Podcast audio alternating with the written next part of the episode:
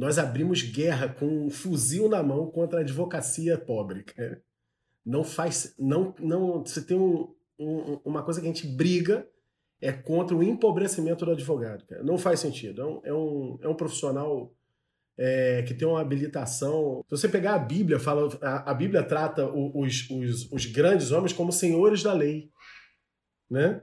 Senhores da lei. Aqueles que são senhores da lei, eles têm um poder muito grande. E no Brasil, os, os maiores senhores da lei, tem 1 milhão e 200 mil senhores da lei, da, da, das leis que estão aí sendo mediocrizados no poder, é, poder judiciário, sabe? É, é, é, doído ver isso, doído. Nossa. Então Nossa, é um negócio que, que a gente abriu guerra contra isso.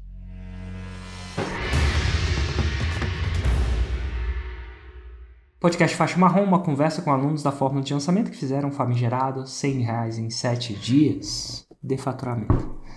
Famoso 6 em 7 utilizando as técnicas da fórmula. Hoje eu tô aqui com o Márcio Carvalho. Tudo bom, Márcio? Tudo bom, Érico? Bom dia, como vai? Tudo ótimo. Márcio, em que nicho você fez o 6 em 7?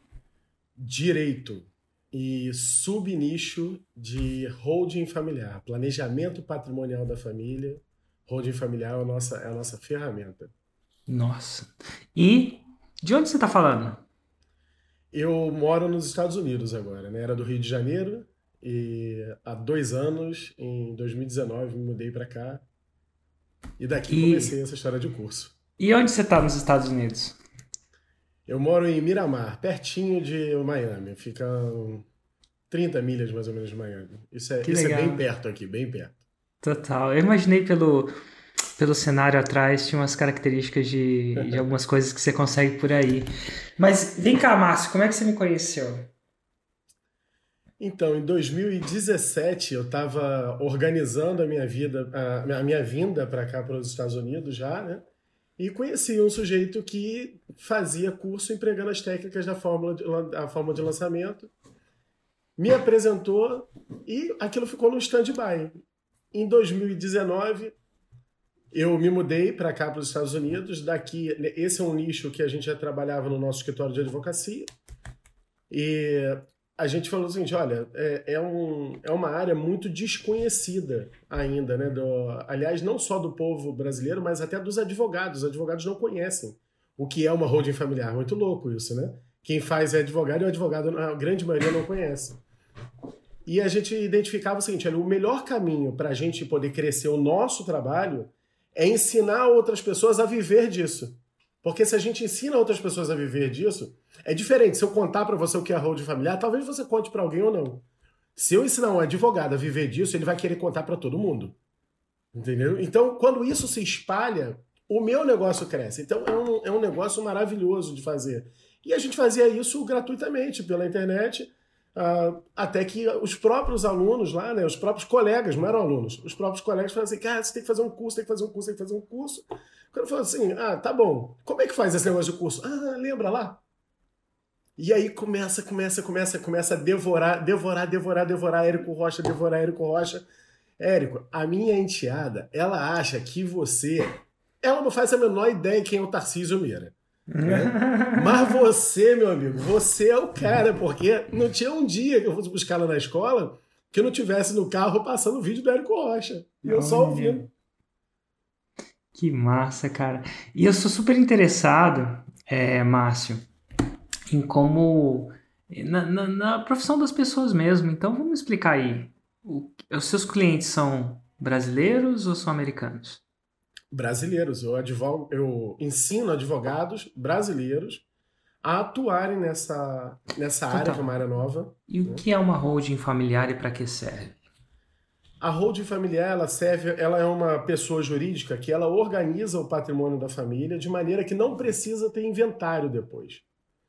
Entende? Então imagina, todo mundo, todo mundo que tem bens e tem herdeiros, tem um problema gigante para os herdeiros que é o inventário, e as pessoas não fazem ideia do problema disso. Então vamos o inventário... lá. O que, que é um inventário?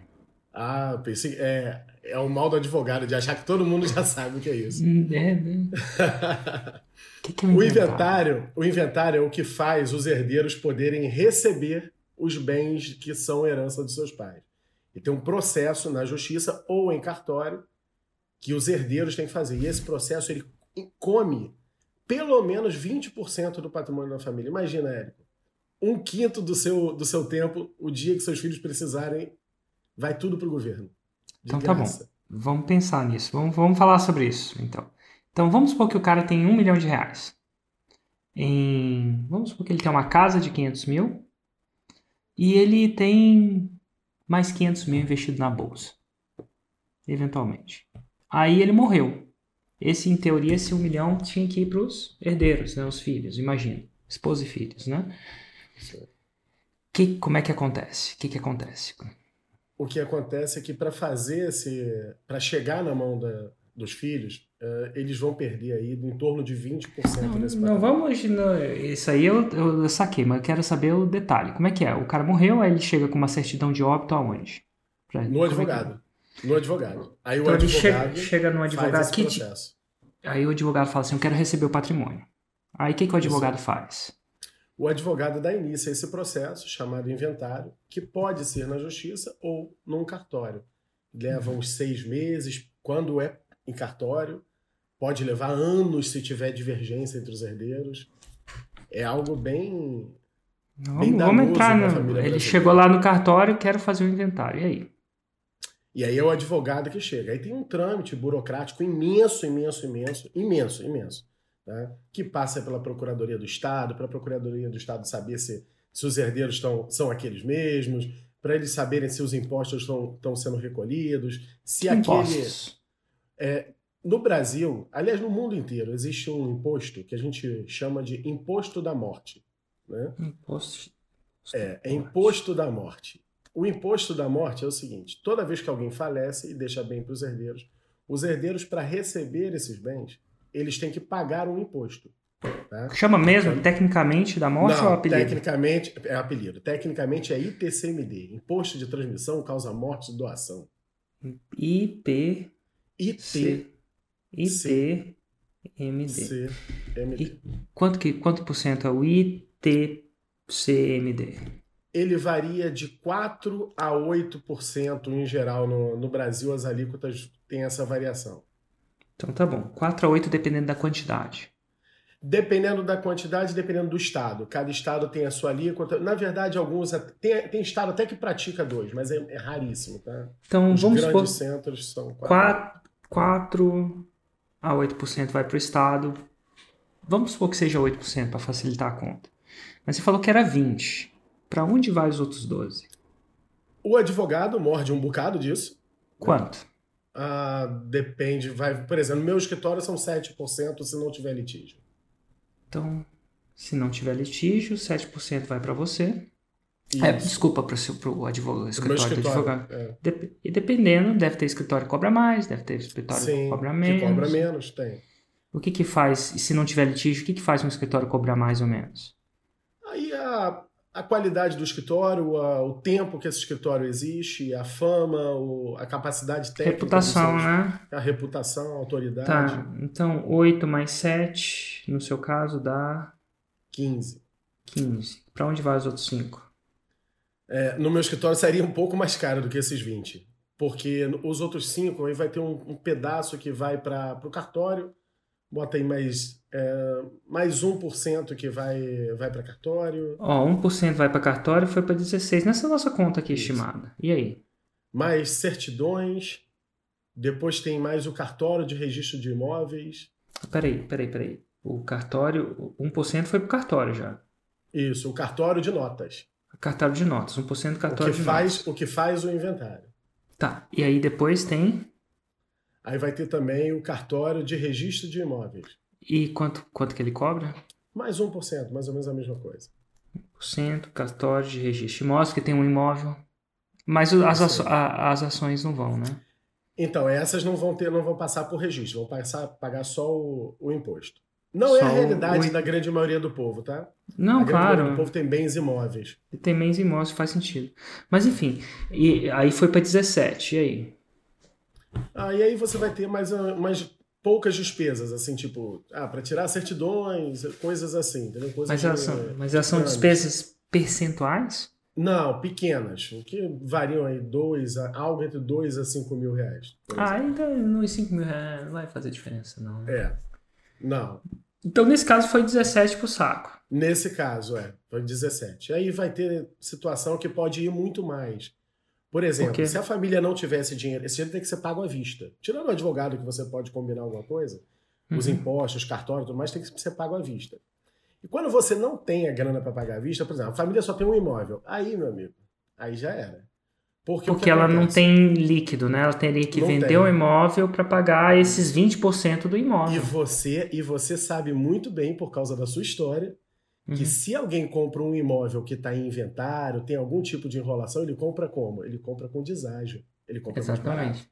Exato. Então, ou seja, a perda patrimonial que estava aí nesses 17 ah, chega a 37, porque quem vai comprar com deságio normalmente no mercado pratica em torno dos 20%. Então não é 17% do, do valor de venda, e sim do valor de O mercado. valor do- de mercado do. O que? O valor teórico de mercado. Quando eu falo teórico é que não foi executado, né? Não- Exato. Quanto que vale a casa? Ah, eu acho que ela vale. Né? E é, diferente de alguém pagar pela casa, né? Diferente. Entendi. Então, E tem mais, Érico. tem mais? Tem Vamos mais, lá, advogado. mais. Eu- eu- geralmente, geralmente com os advogados, eu tenho um amigo que é advogado, na verdade juiz. E eu apelido ele às vezes do Cavaleiro do Apocalipse. É isso. Ele me. Como é, vamos quando eu começo. Cara, quando eu começo a conversar com ele, eu falo assim: lá vem o Apoca- Cavaleiro do Apocalipse. Só que ele também é, às vezes, o arcanjo da salvação. É, Porque essa- que ele, às é a vezes ele me dá umas notícias assim muito massa. Ele fez uma palestra sobre como a gente, né, enfim, resolver uns processos de forma íntegra que eventualmente podia dar zica. Aí ele virou arcanjo da salvação. Mas quando ele fala de umas coisas, ele parece o cavaleiro do apocalipse. Então, quando você me fala que, pô, o cara. Nossa, quem não se preparou pra isso. É. Mas enfim, diga. Ainda E o tem pi- é pior- pior. E é o pior, pior, Cavaleiro porque- do Apocalipse, fala aí. É.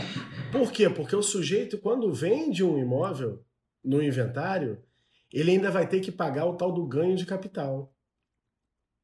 Hum. O imposto sobre o ganho de capital. Então vamos lá, vamos falar para essa galera que não sabe o que é o imposto de ganho de capital. Imposto de É. ganho de capital. O que é o imposto de ganho de capital? E no Brasil, hoje, praticamente todo mundo tem que pagar ganho de capital porque nós recentemente atravessamos um boom imobiliário. É. O que Então é esse você- imposto? Explica para o nosso amigo Leiro, o Cavaleiro do Apocalipse aí, o que é o imposto de ganho de capital. Daqui a pouco não você vai virar o não. arcanjo da salvação. Vou- é, com certeza, porque a Total. nossa missão, o que torna o nosso trabalho bonito, é exatamente fazer com que as Não. famílias não passem por isso. Não, não, eu tô, tô ligado, bora lá. Imposto de ganho de capital. Explica para essas pessoas que não estão acostumadas. O que, que é isso? Então, o ganho de capital é o seguinte: você comprou um imóvel por 100 mil. Aí o imóvel. Aí o governo cismou que vai fazer a Olimpíada, Copa do Mundo, aquela coisa toda para deixar o povo muito feliz. Aí, de repente, o seu imóvel passa a valer 500 mil da noite pro dia. Né? E aí Fantástico. você fala assim: tô rico, né? Tô rico. Só que você nunca vendeu um imóvel, não mudou nada do, do imóvel, você continua com a mesma coisa, você não mudou nada. Só que o dia que você for vender, você vai ter que pagar 15% sobre a diferença entre os 100 e os 500 mil.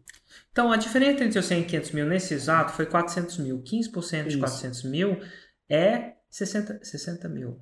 Não, é, peraí, é 40 se fosse 10%, mais 5, 60 60. mil.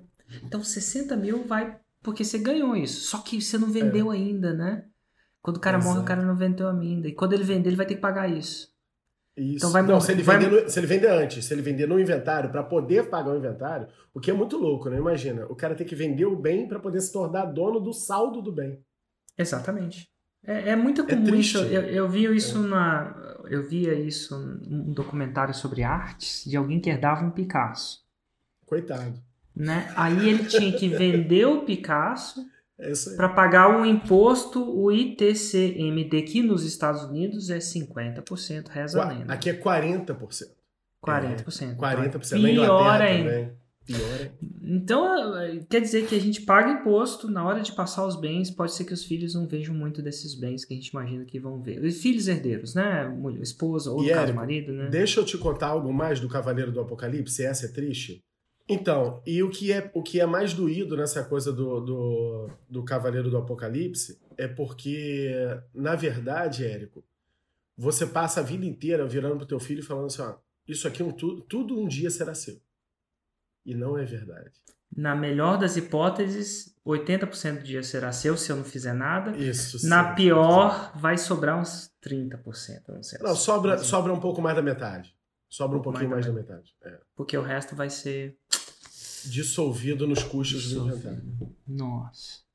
Meu, é por isso que advogado, eu falo, por isso que o advogado é, é, é, é, tem advogado rico aí, porque pô, o cara demora a vida inteira para construir o patrimônio, quando ele morre, 7% vai para ele. Meu. Vai para o advogado. Massa. que massa, né? E eu vou te falar uma coisa, é, eu não acho isso legal.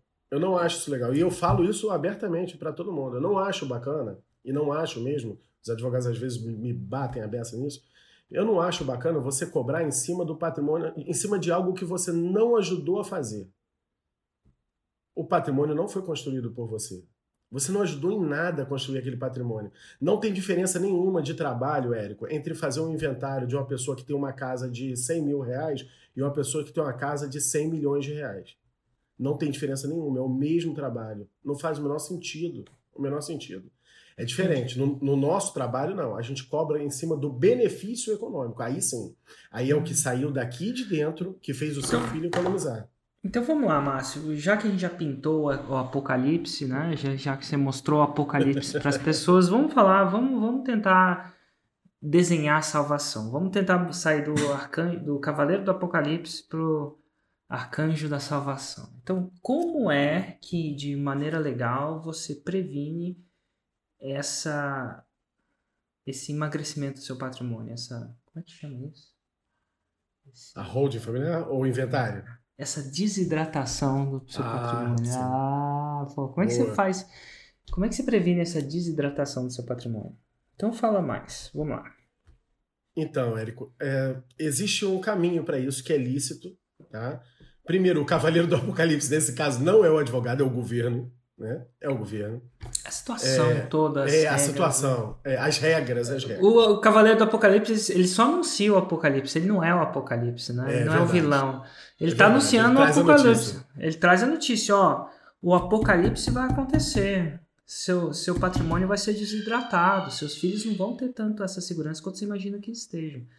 Mas aí vem o arcanjo da salvação e fala: Ah, peraí, é assim que você salva. Mas vamos lá, vamos, vamos mudar de papel aqui. Então, o caminho para isso é o seguinte: a gente precisa botar o patrimônio na mão de quem não morra. Esse, esse é o caminho.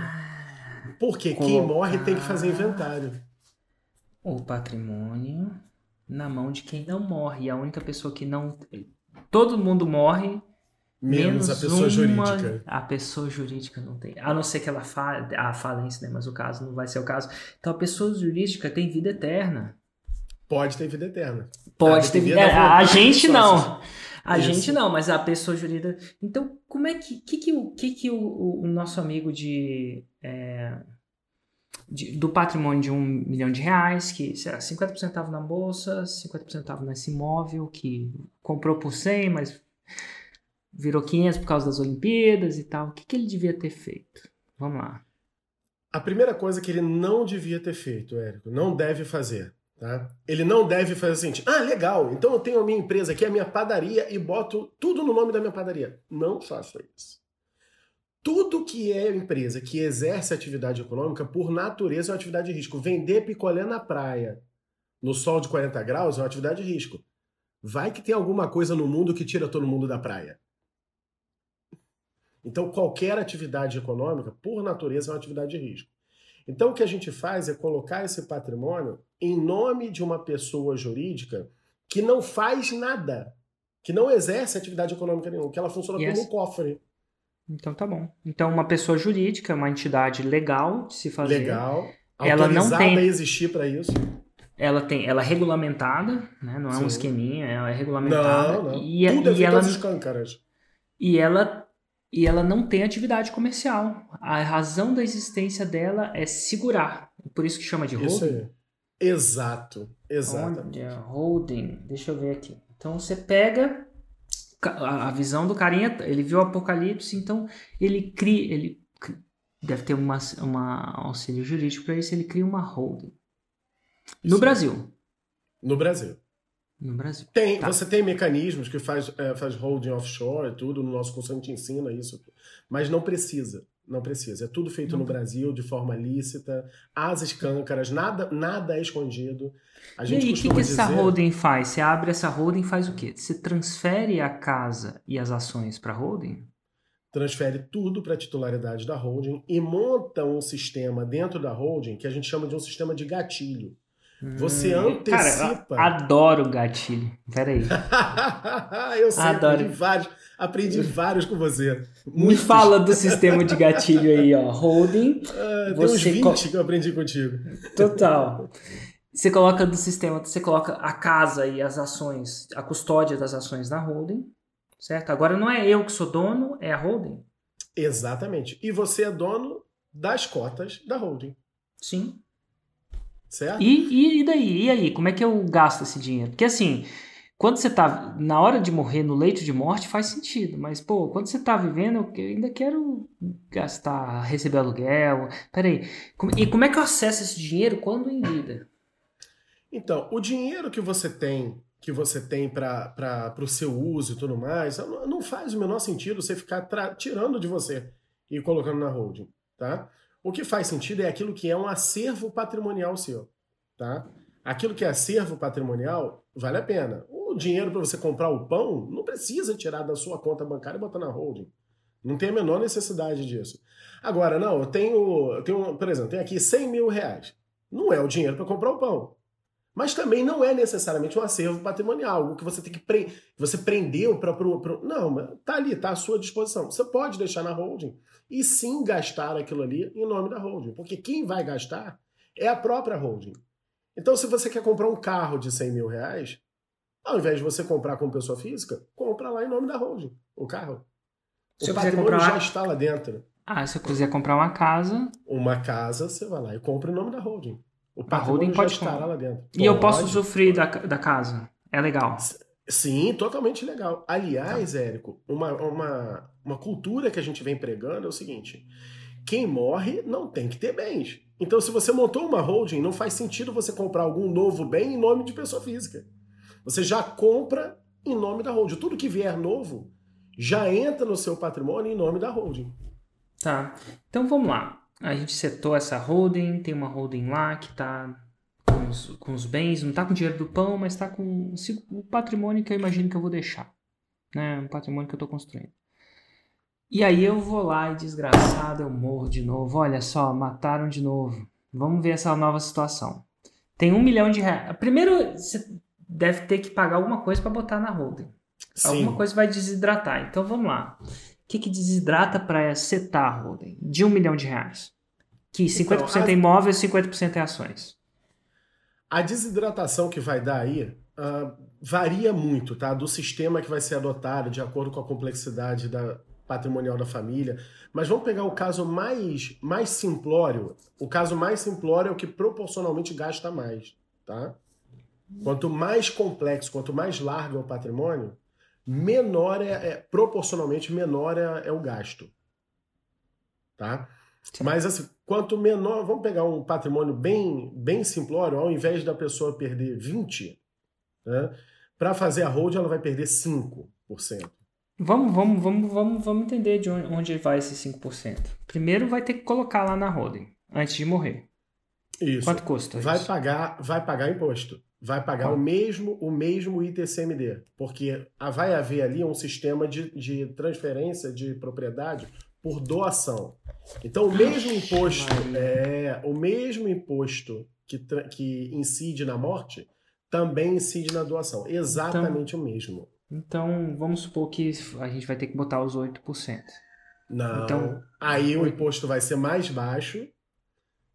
Você vai pegar, como o valor é menor, o valor é menor. Por quê? Porque você não vai lidar com o valor de mercado.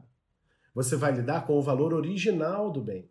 Então, aquela casa de 500 mil, a tua base de cálculo vai ser os 100 mil. E quando você o baixa valor a base pago. de cálculo... Isso, ah, tam, isso Então, no caso da casa, é isso. No caso de ações também? É o valor pago ou no o valor caso, de mercado? Não, no caso, no caso de ações, você não precisa transacionar pelo valor de mercado. Você pode fazer pelo valor pago. Então, valor você comprou pago. ações a 20, a 20 dólares, por exemplo. Ah, comprou ações da Tesla a 5 dólares. 20... A ação da Tesla tá 30. Tá mil. Mas é, eu não, posso. Você vai pagar pelos 5. É, é, eu vou pagar pelos 5, os 8% dos 5. Oh, Só que aí, no caso, quando você paga em cima do valor menor, a alíquota também é menor. Ao invés de 8, você vai pagar já 4. Nossa, cara, é o, cavalo, então, é, o, é o arcanjo da salvação, né? É, Mas vamos lá, é segura um pouquinho. Então a gente não vai ser 8%, vai ser um valor bem menor que 8%. E bem aí ela tá na holding. Então vamos lá, chegou na holding. Eu coloquei meu milhão lá e ele, e, e, ele paga, fora esses, então é esse 5% inclui que mais? Inclui, inclusive, o serviço do advogado, as despesas que tem para isso. Tá. Então, por 5%, eu é. desidratei meu patrimônio em 5%, mas agora ele está na holding. Só que agora aí eu morri. Antes de você morrer, tem uma coisa bem legal. Pô, que beleza, arcanjo da salvação. Esse valor, é, esse valor não precisa ser pago correndo, entendeu? Então você não precisa vender nada para poder pagar nem os 5%. Você pode montar isso de acordo com o que cabe no teu bolso com os seus rendimentos mensais. Ou seja, isso significa dizer que ela tem custo, mas a perda patrimonial não concorre com aqueles 20 ou 40%. A perda patrimonial é zero, porque o teu patrimônio mesmo não reduziu. Você conseguiu com o seu trabalho mensalmente produzir o suficiente para custear aquilo. Esse, isso eu acho que você é um pode pagar, Você pode pagar esses 5% a prazo? Pode, pode construir um sistema de pagamento que vá, vá mas isso mas, mas ele vai só amortizando e depois vai passando ou não? Está protegido e eu amortizo meu pagamento? Não, não. Se for muito longo, vai, vai é, passando aos poucos. É claro, né? Ah, à medida é. que você paga, você vai passando aos poucos. Isso. Tá, entendi, mas pode ser interessante, né? Para quem não acha que vai morrer imediatamente. Sim. Tá, então tá bom. E aí agora, agora eu morri. Eu demorei, paguei meus 5%, desidratei, mas agora morri mesmo. E aí, como é que é, qual, quanto desse dinheiro ah, antigamente, depois da morte, eu perdia 17%. Agora eu já paguei 5% para deixar na holding. Quanto mais eu vou perder para deixar isso para meus herdeiros? Eu vou, eu vou falar aqui, 400 reais. É mesmo? Por que, que não, não há ITCM, IT, porque ele. ITC, as cotas, o ITCMD já foi pago lá atrás num valor. Mas as cotas são menor. minhas, né? Não. Existe um sistema de gatilho que a gente monta, esse é o sistema de gatilho, onde a titularidade disso já foi transferida para os herdeiros. Só que você continua no absoluto comando de tudo e os herdeiros sem nenhuma. É, nenhum mando sobre ah, aquilo. Eu, eu, eu, faz sentido. Por exemplo, eu tenho ação do Itaú, mas eu não mando nada no Itaú. Em nada. É bem, é, é bem isso. Então, existe um jeito de eu passar a titularidade para eles, né, as cotas para eles, e ainda controlar 100% da parada? 100% da parada e mais ainda, Érico. Inclusive venda, continua... eu posso vender e pronto. Pode vender, pode alugar, pode doar, ah. pode dar. Sabe aquele seu sobrinho que pô, tem um pouco de dificuldade, que, que, você dá fiança? Morri, pode continuar a dar fiança. Era dele já. Já era dele. Entendi. E aí os 400 reais ele vai lá na junta comercial com um papelzinho que já vai estar tá pronto. Só falar, junta comercial, meu pai Cavaleiro, faleceu. arcanjo da salvação mesmo, olha que massa. É o arcanjo da salvação. É o cavaleiro do Apocalipse e o arcanjo da salvação. Você anunciou a salvação e anunciou o Apocalipse. Antes de conversar contigo, eu estava pensando assim: se ele perguntar exatamente o que é holding familiar, ou ele vai ser meu cliente ou vai ser cliente de algum aluno meu. É inevitável. É, eu não tenho holding. É inevitável. Cavaleiro do Apocalipse. Começar a pensar nisso. Agora, Se você não tem holding e não, quer, e não quer fazer, eu sugiro que você esconda essa live dos seus filhos.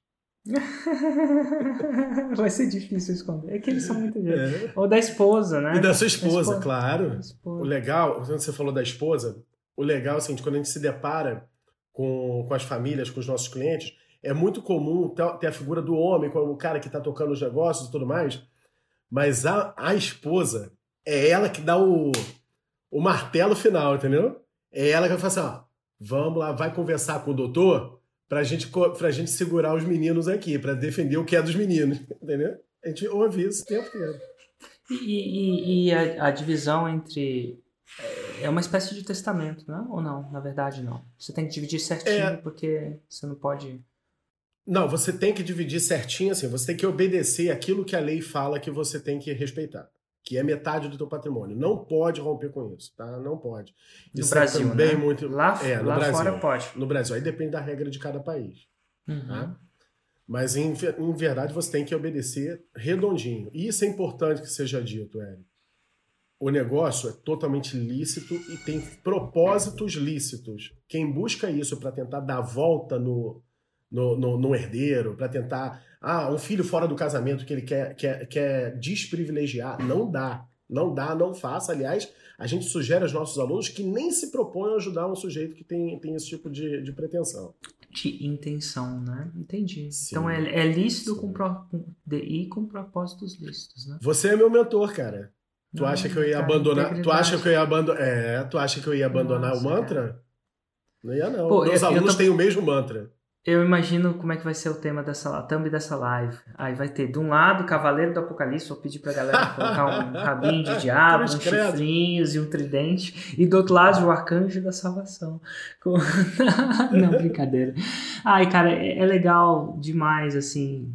É... é legal demais, assim, falar com os clientes, porque no final das contas, o que eu ensino é criar um negócio digital. Mas mais do que isso, criar um negócio digital que ajude as pessoas. Imagina quantas pessoas eventualmente não vão ter seu patrimônio desidratado desnecessariamente. Por, é isso assustadas. Que eu falo time todos é, os é dias. É muito louco, né, cara? Nem eu sabia dessa parada, você acredita? Se acontecesse Érico, uma coisa comigo eu falo, aqui. Eu falo isso para minha equipe todos os dias. Todos os dias. Eu falo para eles o seguinte: olha, não vamos fazer a nossa conta em faturamento do escritório não vamos fazer a nossa conta em quantidade de alunos, não vamos fazer a nossa conta em quantidade de vendas, vamos fazer a nossa conta em quantidade de famílias impactadas. Sabe? É essa conta que a gente faz. E isso pra gente tem um valor, cara, um valor. Eu sou defensor da ideia é o seguinte, que se você focar todos os seus esforços em ajudar essas famílias, direta e indiretamente através dos alunos, cara, dinheiro é uma consequência, seis em sete é consequência inafastável Entendeu? Eu tenho isso muito claro, muito claro, e prego isso para os alunos. É, é, inevitável, é inevitável. Massa, massa mesmo. E de, vamos lá, então agora, agora a gente entra na parte de lançamento. Você vai para os Estados Unidos, agora você quer ensinar advogados a fazer esse, essa estrutura legal e lícita para proteger patrimônio. Isso. E, e, e, e, assim você ainda ajuda eles a ter uma renda também, né? É interessante. Não. Ah. Não. Nós não temos uma renda, não. Ter uma renda é um cara que vai ganhar 10 mil como advogado. A nossa, a nossa promessa, Érico, é que o cara chega a ganhar 35 mil reais por mês trabalhando com isso. Isso é impensável na advocacia. É impensável.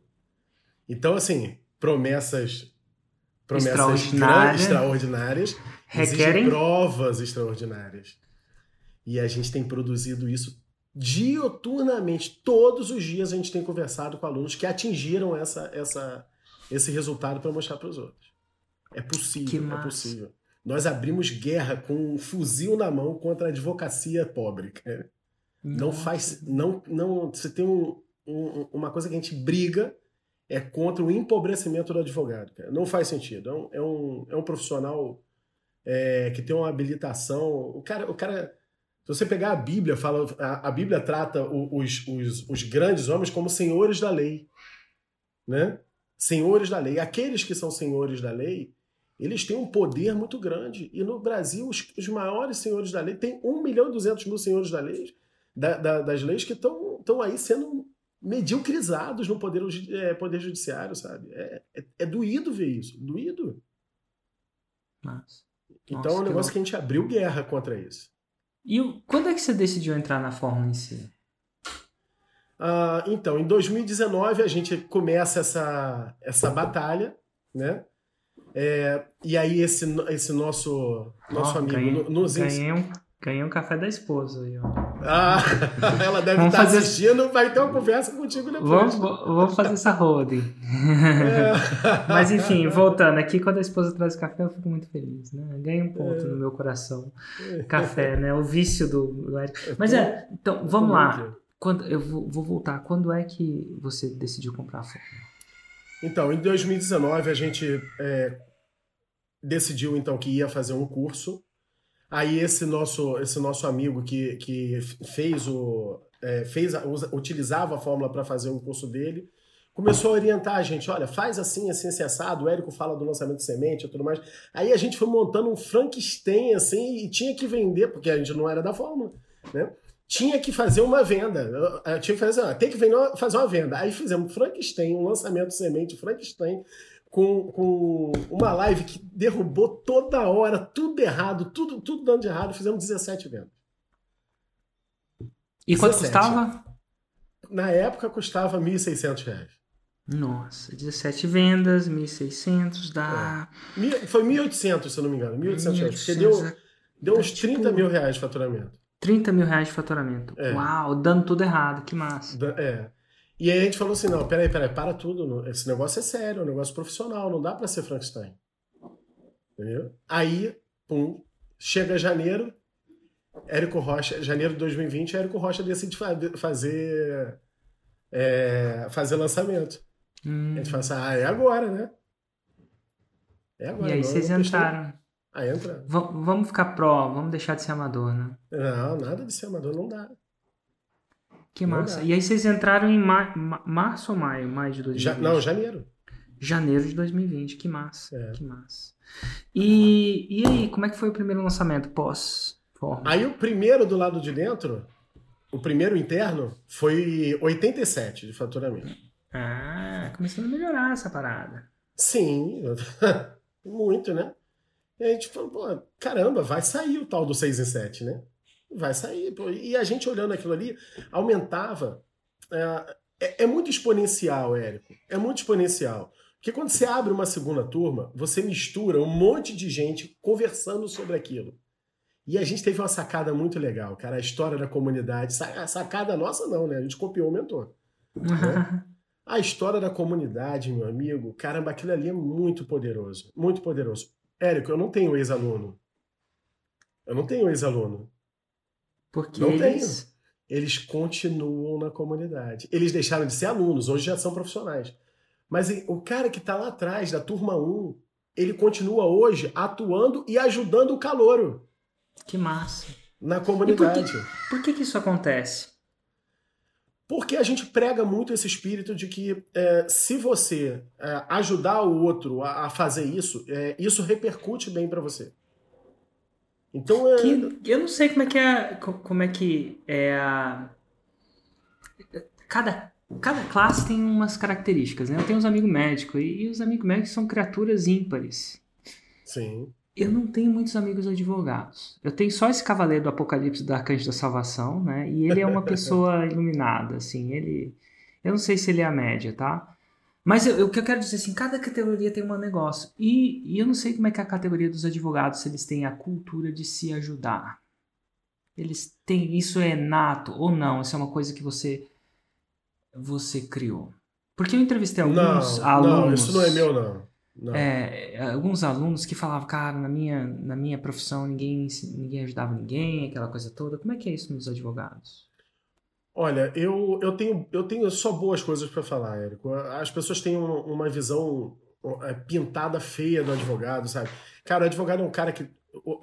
A média do advogado é o seguinte: o cara que dorme tarde para burro, acorda cedo para burro, trabalha feito um camelo, trabalha muito, muito, muito, muito, trabalha arduamente. E eles não necessariamente são a classe mais unida, mas isso não significa dizer que são desunidos. Não são, não vejo. É, é, é lógico, se você está do outro lado, se você é adversário, existe um comportamento de adversário, mas de adversário, não de inimigo. Sabe? Entendi. Existe muita urbanidade entre os advogados. Às vezes você chega lá, um com o cliente, outro com o outro, os clientes com ódio no, no, no, no olhar, uma coisa pesada, e os advogados se, é, conversando, entendem que aquilo ali é um trabalho e estão agindo com urbanidade. Eu não vejo o advogado como uma figura desunida, muito, muito pelo contrário. Muito pelo contrário. Na medida do possível, se ajudam sim. Entendi. Eu aprendi isso. Eu aprendi isso na advocacia. Na, na minha escola de advocacia foi isso. Entendeu? Que massa. E aí, no seu caso, seus caras não ficam ex-alunos? Eles, Aliás, né? eu fui aí calouro, eu fui calouro de... do Damásio. Ah, como assim calor? O Damasio era veterano seu? É, estudou lá Nossa, na Faculdade de Direito da FRJ, eu fui calor. Legal. Que louco. Mas, ó, você tá no lançamento de 87, você descobriu essa parada da comunidade. Como é que isso ajudou os seus próximos lançamentos? Ah, e no seguinte, já, a gente já fez, foi, foi em, eu anotei aqui, em abril, né? É, abril, né?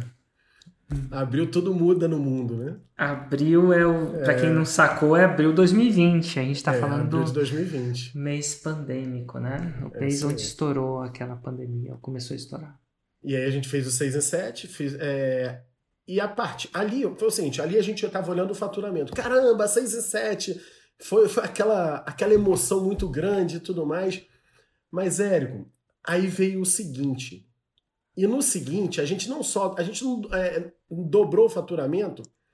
Nós fizemos. Mais que dobramos, fizemos 263, mas a gente não olhou o fato de estar dobrando o faturamento. Por quê? Porque a gente, apesar de ter dobrado o faturamento, nós tínhamos, 50, tínhamos 58 alunos na, na, na turma. No lançamento seguinte, nós é, fizemos 112. E mais que uhum. dobramos o faturamento porque o preço aumentou. E aquilo bateu com um negócio ser meio. meio doído no coração, sabia? Por quê? Caramba, vocês mais que dobraram o faturamento, não sei o que, tudo mais. Porque a gente não dobrou a quantidade de famílias impactadas. Entende? E aí? aí e isso ficou uma coisa meio mordida pra gente. Aí chegou o lançamento de agosto. Hum.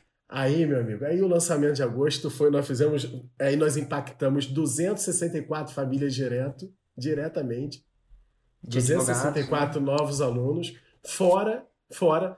Pelo menos aí cada um vai, a gente faz uma média de cada um atuando em 20 holdings por ano, né? Então você imagina a quantidade de famílias que está impactando. Impactou 264 famílias, fora as famílias que eles impactaram. Que eles impactaram. Isso daria Aí um faturamento. Esse 264 mil daria um faturamento de quanto? 620 mil. 620 mil reais, que massa. E com o impacto de uma, uma onda, um efeito, uma onda colateral de impactar eles, Isso. né? Impactou o seu negócio, impactou o negócio deles, impactou as pessoas que não vão ser desidratadas desnecessariamente nessa loucura do, do Não, e inventário, mais, né? E mais, Érico, aí a gente descobre lá, lá dentro da tal da fórmula de lançamento que também tem o tal do lançamento relâmpago. A gente assim, vamos tentar esse negócio? Uhum. Porque esse lançamento de agosto foi uma onda de engajamento muito grande. A gente falou assim, cara, tem muita gente do lado de fora que queria ter entrado. E sabe lá Deus, por algum motivo não conseguiu. Aí em setembro a gente fez um relâmpago. Assim, caramba, cara, aquilo ali é demais, cara, porque é, a gente não perdeu aquelas pessoas e trouxemos aquelas pessoas para dentro. E aí, Érico, aí foi. Aí dali a gente lançou em. É, em novembro, né? Uhum. Em novembro. Nossa, caramba, nunca mais na vida Nunca mais. Né? Meu pai do céu, meu pai do céu. Não sei se eu posso falar, falar esses nomes aqui, mas é. caramba, concorrer no tráfego com Magazine Luiza e Ponto Frio é muito doído, é, cara. É... Nossa. É muito tem doído. Ó, esse aí é o Apocalipse, mas tem a salvação. Depois você me pergunta que eu te dou a salvação. Eu quero saber a salvação. Total. E aí foi, foi na hora, tão... na hora de você me fazer a pergunta, me faz essa também, tá? Tá bom. Total. Mas vai lá. E aí a gente aí... lançou em outubro. É, em outubro, foi engraçado esse de outubro, porque é, a gente fez 400, né? E a gente seta as expectativas. Você sai de um de 600 falando, falando o quê? Aí você Deixa eu voltar que... no relâmpago. o relâmpago, relâmpago, teve, o relâmpago também teve uma condição muito legal, que foi o seguinte. Nós não, não fizemos tráfego nenhum, nenhum, nenhum, nenhum. Apontamos só mesmo para as pessoas que participaram do lançamento. 100% é, orgânico. Fizemos 6 e 7 mesmo assim, com e-mail, mais nada, sem um vídeo, sem nada, e mais, comigo de férias. De férias. É, a alguns e-mails, né? Sem peguei vídeo. A família, o Relâmpago é bom nisso, né? Peguei a família, fui para Orlando, fui para Orlando, aí chegamos, e, e, assim, a gente chegando do parque de noite, no, no hotel, peraí que eu não posso subir não, que eu tenho que esperar aqui, então são quase 23,59, vou só fechar o carrinho e já subo. Assim, né? Que massa, cara, que assim. massa. E aí, depois da Black Friday, como é que foi? Aí veio, em dezembro fizemos outro relâmpago, outro 6 em 7 com um relâmpago. Então, cuidado aí... com o relâmpago vicia, hein? Não, paramos, paramos esse ano. Total. Paramos esse ano. Por quê? Porque a gente, assim, eu sou muito soldado, é, muito soldado. E aí entrei eu e a minha sócia no Insider, ah, agora em janeiro. Show. Né? Entramos no Insider. Aí, meu amigo, a gente chegou ali e falou assim: não, que mundo é esse? Que mundo é esse? Que mundo é esse? Primeiro que aquela nossa, aquela coisa nossa pelo, pelo é, ah, que vai chegar e vai explodir, o cara, mas acabou, a gente não tá mais nesse vício de que a coisa vai explodir. A gente tá, é, a gente remodelou o nosso negócio diferente, a gente remodelou o nosso, a gente voltou para dentro falou assim, não, o nosso foco tem que ser em produzir as provas e, e fazer uma promessa que ninguém no direito faz. Não tem, Érico, não tem ninguém no, no, no ambiente que, eu, que a gente está que, que tenha coragem de fazer uma promessa dessa. Ah, eu te prometo que eu vou te colocar numa área para ganhar 35 mil por mês. Então, o que, que a gente fez? A gente está num esforço danado. Eu estou pegando os alunos pelo braço. Pelo braço. De verdade. Nós criamos, cada aluno meu, Érico, tem um grupo de WhatsApp comigo e com a minha equipe. Cada aluno. Então, eu criei um suporte para cada um deles. Falei assim: se você for fazer uma holding, você faz o seguinte: você coloca um emojizinho vermelho dizendo urgente, escrito urgente, que você passa à frente de todo mundo. Uau! Então os caras não tão loucos, porque. E, e, tá sendo impressionante. Aí a galera tá fazendo, fazendo mesmo. Botei todo mundo para fazer vídeo, para produzir conteúdo. É, usando, usando, Érico, usando os elementos que a gente tem aqui de, de de comunicação emocional e tudo mais, para poder fazer a venda de, de holding familiar também, é, obedecendo o que diz o estatuto e o código de ética e disciplina da OAB, dá para fazer, dá para fazer. Era assim, só, só alegria. E aí fizemos o lançamento em janeiro. E o lançamento em janeiro, fizemos, é, tivemos 127, 127 alunos, fizemos um faturamento de quase 500, e aquilo meio que, que deixou a gente meio para baixo. Hum, Deixou a gente bem para baixo. E hoje eu tô rindo porque a nossa análise de lançamento foi com a Gisele Hedler, que ela é. Que é ela é assim, tipo. Cara, ela, ela, é, é, muito... ela é muito fera. Muito fera. E eu achei. Aí fui todo preparado para análise de lançamento com ela. Botei o gerenciador de anúncio na tela, botei. Peguei todos os números, todas as planilhas, estou preparado para fazer. Abri, abri as redes sociais todas, tudo se ela quiser ver tudo mais. Rapaz, a conversa que ela teve com a gente foi toda de fundamento. Toda de fundamento.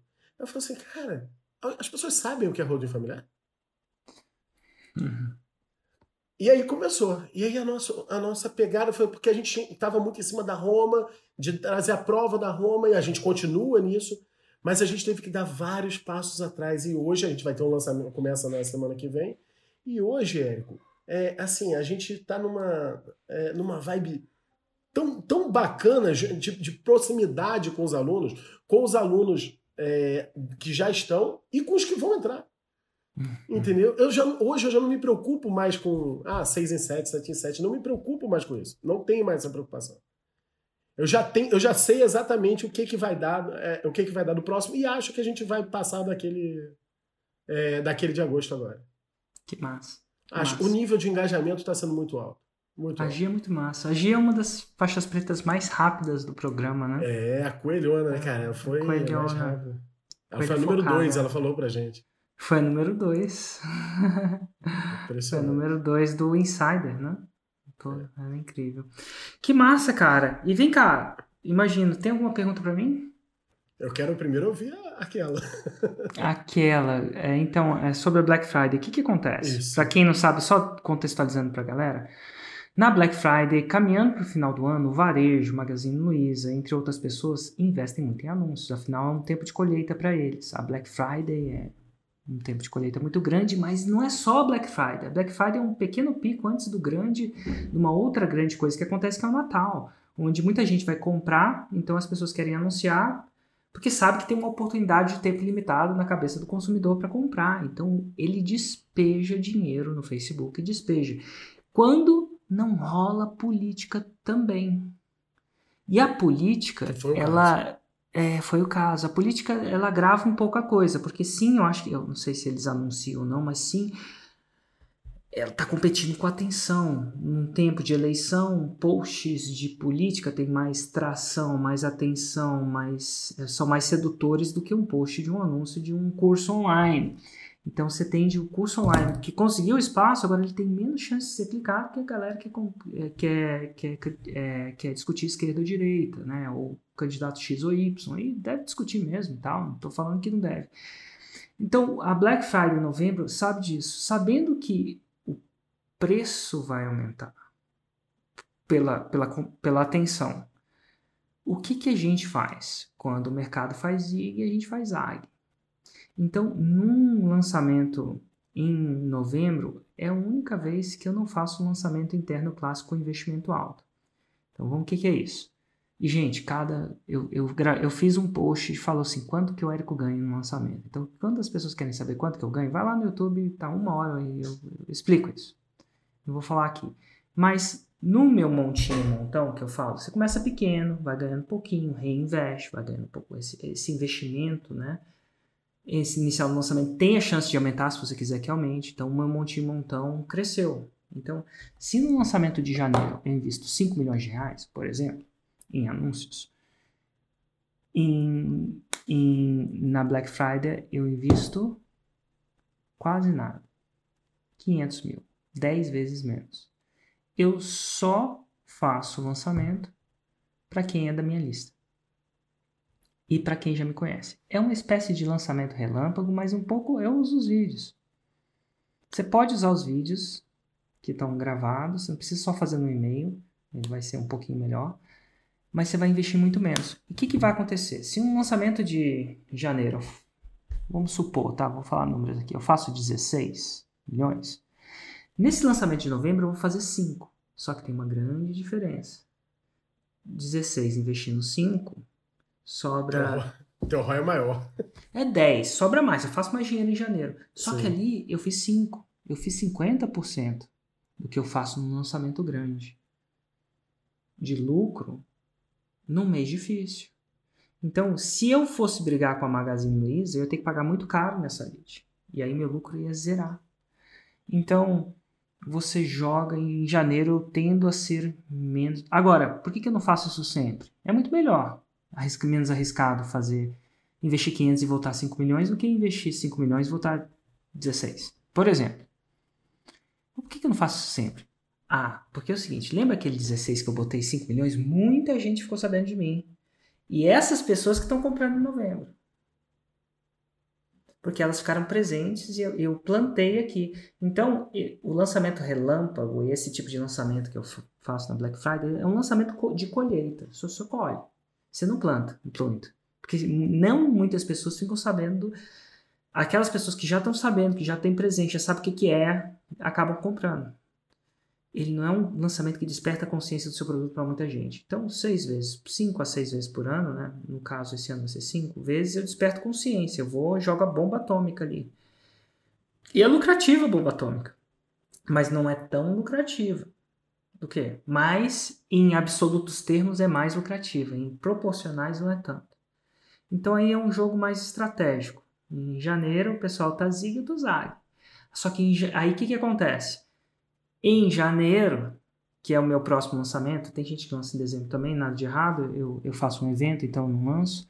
Em janeiro para fevereiro, acontece o contrário. O varejo tende a tirar o pé do acelerador, ele tira mesmo e ele tende a e as pessoas tendem a estar mais propensas a comprar curso em janeiro e fevereiro, porque é um mês de renovação. Planejamento, eu tô, é. eu, não, eu tô alucinando o porquê, tá? Vai saber porquê. Eu só sei que é assim. Entendeu? Mas então, faz sentido. Gente... Nós estamos aí, planejando uma vida nova, um ano novo. Total, a gente quer emagrecer, a gente quer aprender inglês, a gente quer criar um Sim. negócio novo, a gente chutou o pau da barraca no Natal, tá de ressaca, tá querendo compensar esse período de, né, de inércia, talvez, que o Natal é. O Natal é um período de inércia de negócios. A gente está preocupado com família, preocupado com a religião, preocupado com outras coisas. Não que não esteja no outro dia, mas a gente dá muito foco a isso. É um, e essa ressaca vem, ah, boa, agora eu tenho que pagar as contas, agora eu tenho que criar uma coisa, agora eu já, agora eu quero emagrecer, falar inglês, criar um negócio de holding, fazer seis em sete. Aprender uma coisa nova, é um período. Então, janeiro tende a ser esse, esse boom contrário. Que nos é, mas você pode jogar para o de fevereiro ser compensatório. Então, esse jogo é mais jogável psicologicamente. Tentar jogar um jogo no lançamento a lançamento é, é, é insano. É tipo um time de futebol tentar ganhar todos os times de campeonato. Não ganha, cara. É, é um jogo irrazoável. E é por isso que eu falo que é receita para antidepressivo, que você vai acabar perdendo. É um jogo inganhável, quase inganhável. A não ser que se, pô, se fosse assim, todo mundo ia quebrando recorde em cima de recorde o resto da vida. E, não, e chega uma hora que você trabalha em ciclos, né? Então, a, os ciclos funcionam assim. Então, e não é só para o empreendedor em si, mas sim para a equipe. Se a equipe não sabe gerenciar essa expectativa, eles ficam chateados. E equipe chateada é menos produtiva. Ela acha que você.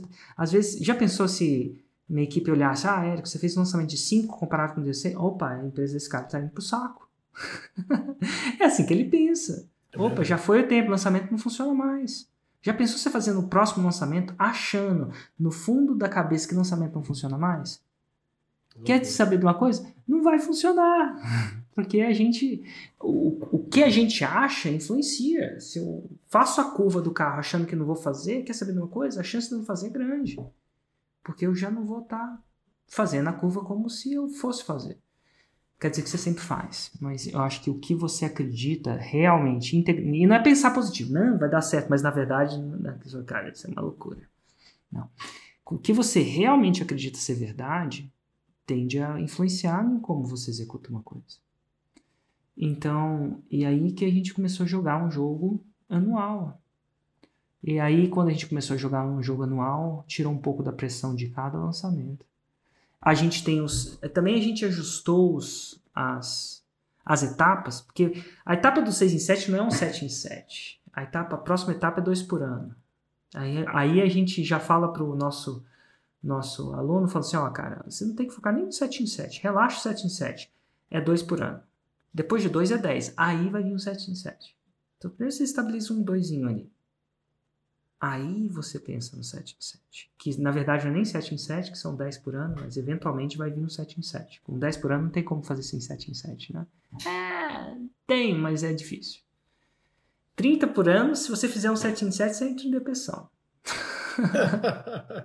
né? Tem, nossa, nossa, nossas referências mudam, né? Mudam. Mas a Gisele acho... falou isso comigo. A Gisele falou, falou, cara, você tá doido, você tá triste com o lançamento de 400. Como é que pode? Que negócio é esse que você bota, investe, é, investe 100 vira 400 em, em, em, é. em é, um mês? Que negócio é esse? Imagina isso. Fala, fala isso pros caras da Bolsa de valor, que, Valores que eles saem de lá. Eles saem de lá, né? Você quebra a então, bolsa. Então, e, e, e, aí a gente vai amadurecendo isso. E quando a gente amadurece o nosso pensamento e depois que a gente sabe que vai para a equipe, né? Porque o que eu penso, se eu estou chateado, minha equipe fica chateada. Se eu estou feliz, não quer dizer que eles estão felizes, mas a chance dele estar tá feliz é melhor. Cara, o que, que esse cara vê que eu não estou vendo? Então, é importante. E, e, é importante você ser realista. Né? Você não pode manufaturar uma felicidade que não existe. Ó, de, vamos definir o jogo? O jogo é definido em um ano. Eu quero ganhar esse jogo nesse um ano. Então, quando você perde uma batalha, você não perde a guerra. Necessariamente. A não ser que seja fulminante, né? Mas é raro isso. Você não tem uma reserva de caixa, aquela coisa toda. Mas é raro isso. Você, se você faz uma holding, não. Se você, se você, então é isso. E você tem mais alguma pergunta para mim? Por acaso? Érico, tenho, tenho sim. É, eu eu enxerguei essa, essa coisa de organizar os alunos em comunidade como um, algo muito. Um, um, baita de um ganho. E eu queria, queria ouvir de você, isso, assim, o, que, o que, que você. Como é que você vê isso? Eu vejo muito bem. Só que na minha vida, o jeito que eu organizo, eu, eu tive uma sacada em relação a isso. Eu, eu, eu, você vê isso muito no Insider, no Fórmula, acho que de uma forma mais empírica.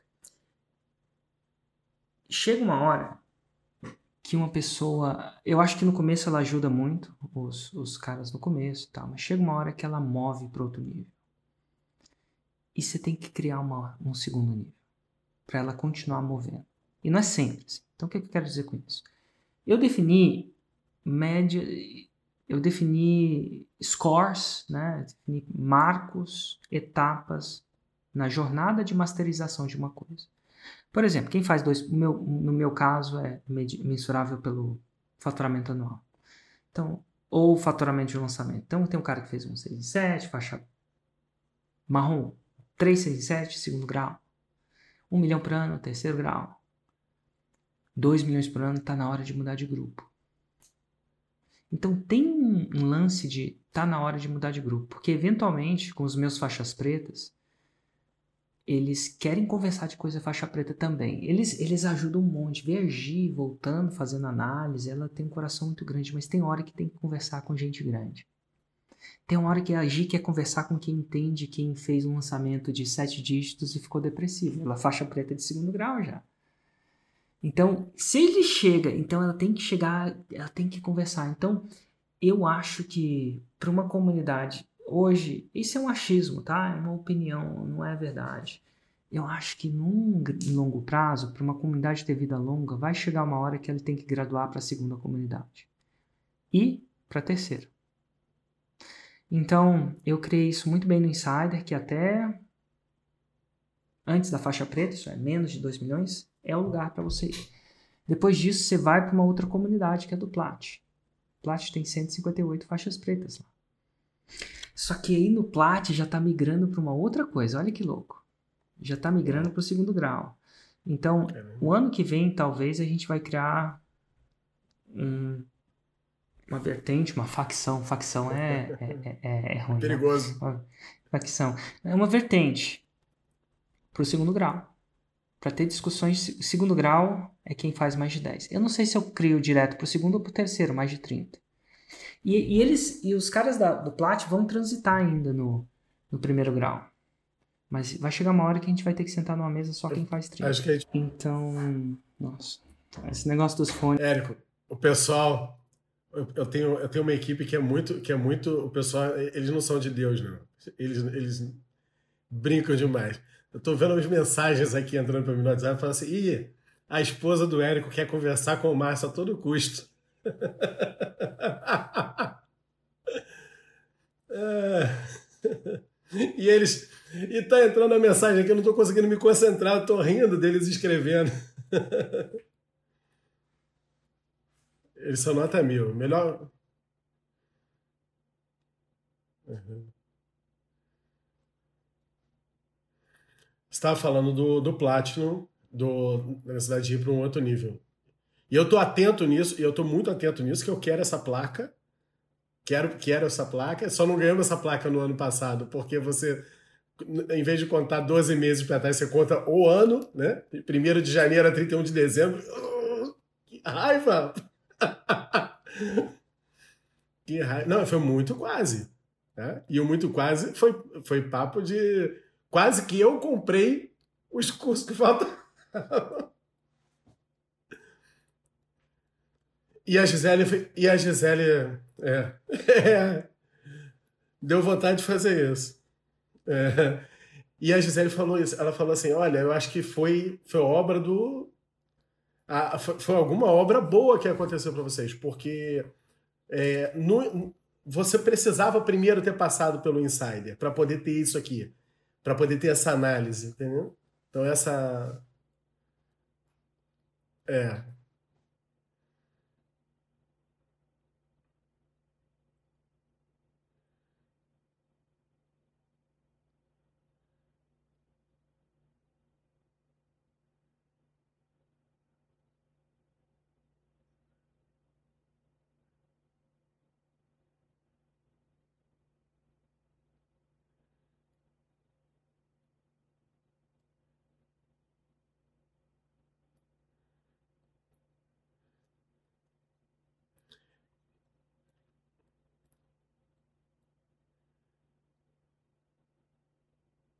Já.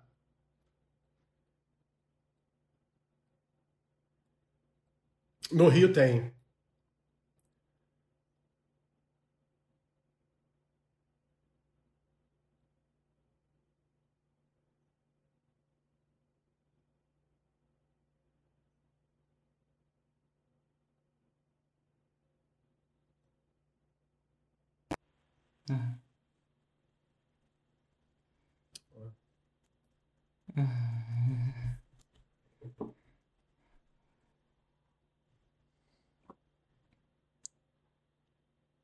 Uhum. Total. De repente é. O limite, né?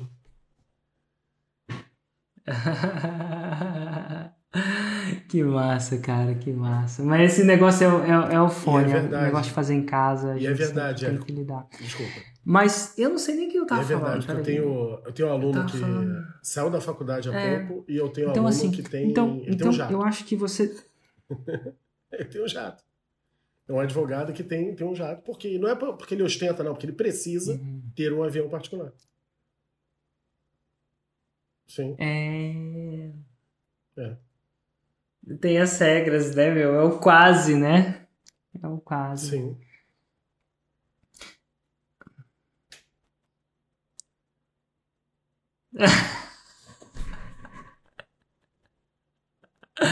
Meu Deus, Tô é, às vezes dá. ligado, mãe! muito, mãe! muito. Compra é aí, é um- pelo é amor de Deus!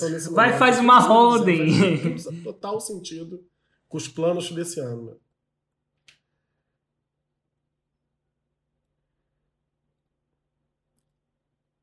Mil. São 900 e quase mil. Que bom. Foi uma coisa certa, né? Mas assim, em termos de comunidade, pensa nisso. Então, eu sei que você tem um, um nível. Parece que, pelo que sou, tem um nível de produto, que é o seu produto. Eu acho que você devia criar um segundo. Um nível. para você, só para você ter essa. começar a desenvolver esse. Tem um cara de 10 mil, tem um cara de 2 mil por mês, tem um cara de 35 mil e tem um cara de 100 mil. Não sei se tem, tá? Mas enfim. É, e aí você vai começando a criar níveis também. E não é tipo assim, o cara de. O que eu quero dizer é que você. Não sei se já viu Escola Montessori. Já viu? Tá, eu, eu não consegui uma para colocar meu filho raiz aqui em Brasília. Raiz, raiz. Mas meus colegas disse, no Rio tem. Mas assim, um dos princípios, pelo menos a teoria legal, é que as, ele misturam crianças de idades diferentes. Porque acredita-se que, e eu não sou especialista, acredita-se que não é só bom para criança jovem ver, viver com crianças mais maduras, mas acredita-se que uma criança ma- mais madura, quando ensina para uma jovem, ela reforça mais. Entendeu? Então, assim, tem esse, essa parada. Então, misturar faixas diferentes, nada de errado. Mas tem uma hora que você tem que criar um novo nível. Então, assim, não é um garoto universitário com uma criança de dois anos. Né? Uma criança de dois com uma criança de cinco. Então, existe um, um, Total. um encostamento dessa energia, um limite. Então, eu acho que chega Érico, a eu hora queria, que você vai eu queria dizer uma coisa pra você. Eu, é, eu- Você deve ver. um limite deve maior, não, porque eu vejo business os- os class do seu negócio. Marrom, Faixa Você- também. E você ouve isso Sim. o tempo inteiro. Mas, assim, muito. no- independente de ser repetitivo, eu quero dizer que eu te acho, cara, assim, um dos caras mais inteligentes do Brasil. tipo Um isso. dos caras mais inteligentes, uma das, uma das mentes mais brilhantes do Brasil. E acho que cada. É, é- cada Sim, isso um de investimento sucesso pra ele, teu né? Porque ainda é o muito tempo dele pouco. vale o jato, é muito né? pouco. Porque é E, ele, e os bacana. carinhas Eu devem estar em você. trocentos lugares Por que que eu me miro em você? complicados. Né? Porque Dito tudo isso, melhor do que então é isso. Então a faixa preta é essa. Ou a melhor faixa que marrom, ganhar ou a dinheiro faixa. Então, não é se sustentar, é, tem não um é fazer uma lançamento da graninha. plataforma que chama Lançamento enriquecer. Espartano. Já ouviu falar dele? Levando um bocado de gente para isso. Total. Levando, enriquecendo um bocado de gente. Total. Fazendo um bocado de gente sair de uma condição que não teria Vai chegar uma hora que você vai querer se não fazer fosse, um se não fosse espartano você. para um nível maior. Então, o que você faz, Quantos cara, você tem me inspira total? muito a fazer o que eu faço Meu, e, tá... e, e, Hum. e- e poder estar começar o me guiando, me, me inspirando num segundo cara grau. que eu considero uma das mentes mais brilhantes do eu Brasil. sei que você deve ajudar Vamos bastante, mim mas é uma chega uma hora que muito tem grande, é alguém que quer estar um nível com maior. Um nível que não é um curso, é um ano. É uma espécie. Vai chegar uma hora que você vai querer um- uma espécie de insider para você. E vai chegar uma hora que você vai querer, depois que você acertar uma boa, um bom insider, vai querer um plat. O meu erro foi ter criado o plat antes do insider. Não é um erro, deu tudo certo no final, tá? Mas se eu fosse fazer de novo, eu criaria a fórmula, Ah, insider, Basicamente, tô nas redes sociais todas, né? Com o meu nome, Márcio Carvalho de Sá. Tanto no, um- no Instagram, arroba Coisa que eu Márcio aprendi. Por quê? Sá, Porque, YouTube. pô, vai chegar uma hora que ah, você vai professor formar Márcio tantas Carvalho faixas pretas, o que quer que seja isso pra E você. eu acho que se vai botar lá do inevitavelmente, Tanto é que eu tô criando um familiar, plástico, inevitavelmente me acha também. Mas Márcio Vai- Carvalho de acontecendo. Sá vai achar com certeza. Assim, ano que vem vai acontecer. Não sei se vai acontecer ano que vem. Valeu, Érico. Obrigado. Obrigado eu, meu sim. A gente amigo. nunca sabe Forte abraço. Platinum, Platinum. E depois, quem sabe, se eu continuar muito tempo nisso, vai ter o Platinum, Platinum, Platinum, Platinum. Mas eu acho que uma boa gestão para você manter a pessoa por 10, 15 anos na, na sua comunidade, igual eu participo de um uma comunidade, um Platinum lá fora por 2011, 2010, uns 9, 10 anos. Você tem que criar esse. Vai chegar uma hora que vai ter que virar uma chave para um outro nível. Tá bom? Show. É isso aí. Cara, ó. Diga.